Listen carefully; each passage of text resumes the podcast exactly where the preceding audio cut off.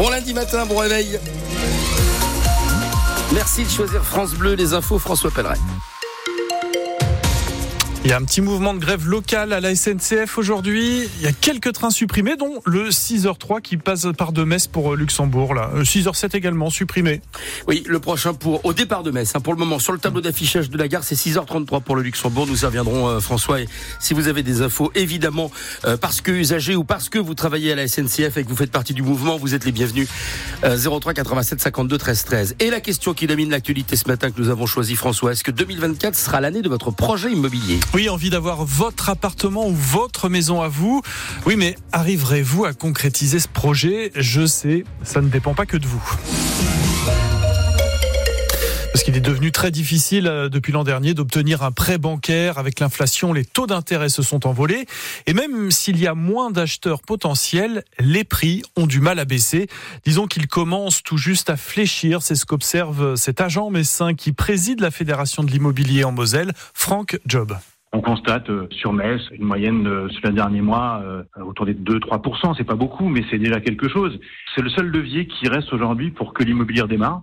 C'est-à-dire que les taux d'intérêt aujourd'hui sont 4,5-5%. Personne n'y peut rien, ni vous ni moi, et c'est un fait. Et ils vont pas rebaisser, ils vont ils vont rester stables, ils vont pas augmenter. Donc on sait au moins où on en est. On est de retour sur un marché d'acquéreurs, c'est-à-dire qu'il y a de nouveaux choix, c'est-à-dire qu'il y a plus d'offres que de demandes, de demandes de qualité. Donc euh, le seul levier, ça va être effectivement les prix. Alors quand on dit qu'ils commencent à baisser, c'est le cas, c'est-à-dire que les vendeurs commencent à comprendre que s'ils n'acceptent pas une baisse de prix, et eh ben, effectivement, ils vendront pas ou ils vendront euh, avec beaucoup de temps. Maintenant, ils commencent à les écouter. On arrive à des accords, on arrive à trouver des accords. Mais je dirais qu'on n'est pas sur une chute euh, très importante non plus des prix. On est sur un rééquilibrage. Alors vous, avez-vous réussi à concrétiser votre projet immobilier récemment? Et si oui, comment hein Aidez-nous dans cette jungle au 03 87 52 13 13. Question également, avez-vous dû faire des concessions? Un appartement plutôt qu'une maison? 25 ans d'endettement au lieu de 15 Voilà, c'est notre sujet de discussion ce matin et on recevra à 8h moins le quart sur France Bleu le président de la Chambre des notaires de Moselle, André Lombardi. Un incendie encore inexpliqué a coûté la vie à une habitante d'Agondange hier midi. Une femme âgée de 78 ans morte dans sa maison rue Gabriel Péry, c'est tout près du lycée Gustave Eiffel. La nouvelle ministre de l'Éducation, Amélie Oudéa-Castera, est contredite par l'ancienne institutrice de son fils, que le journal Libération a retrouvé. Non, je n'ai jamais été absente durant les six mois où j'ai eu euh, son fils en classe durant l'année 2009. C'était la raison invoquée par la ministre la semaine dernière pour justifier le choix du privé plutôt que du public pour la scolarité de ses trois enfants. Elle déplorait un trop grand absentéisme des enseignants. Mais donc l'enseignante apporte une autre explication. Elle se souvient, dit-elle, qu'elle avait refusé que le fils de la ministre saute une classe de maternelle. Faux, répond Amélie Oudéa Castera. Depuis six mois, c'est presque devenu un acte militant de fréquenter la médiathèque provisoire de Metz-Borny. Oui, ce petit espace qui se trouve au centre social Bon Pasteur depuis que la grande médiathèque Jean Massé a brûlé dans la nuit du 30 juin au 1er juillet, incendié par des émeutiers euh, en colère après la mort de Naël à Nanterre. Il y avait avant 110 000 documents, 10 000 ont été sauvés, 2000 sont en prêt dans ces locaux provisoires. C'est toujours ça euh, pour ce fidèle Yvain qui continue de venir avec sa fille. Cette médiathèque provisoire, et heureusement qu'elle est là, c'est effectivement un signe que euh, on ne lâche rien. Mais dès qu'on passe à côté de l'ancienne médiathèque euh, en voiture, c'est quand même toujours, on n'est pas indifférent. Mm. Au-delà de ça, moi, c'est plus euh, la disparition du fond d'ouvrage. Le bâtiment, bien sûr, c'est choquant, mais se dire que des livres et la collection de disques vinyles de la bibliothèque est partie en fumée, on les remplacera pas. On a du mal à comprendre euh, qu'un lieu de voilà, un lieu de culture, un lieu de, de vie soit attaqué comme ça. Et puis c'est aussi, euh, ben, malgré tout, un reflet d'une société. il y a beaucoup de destruction, de violence gratuite, beaucoup de colère aussi qui s'exprime comme ça de manière aveugle. C'est aussi à, prendre en compte. C'est un signe des temps. Alors depuis l'incendie de cette médiathèque de Metz-Borny, la mairie a collecté euh, plus de 20 000 euros de dons de particuliers et d'entreprises. C'est un petit plus en attendant la reconstruction de la grande euh, médiathèque. Georges Mikotadze n'a rien changé. Et non, le FC Metz continue de perdre malgré le retour hier sous le maillot grenat de son buteur prolifique l'an dernier. Les Messins ont enchaîné hier une cinquième défaite d'affilée en Ligue 1, 1 à 0. C'était à domicile et c'était contre Toulouse. Un penalty dès la 11 15e minute et ensuite rien, pas moyen de revenir à la marque. Georges Mikotadze n'a pas pesé sur la rencontre. Je suis déçu, hein. même toute l'équipe est déçue. On aurait voulu euh, au minimum prendre euh, un point.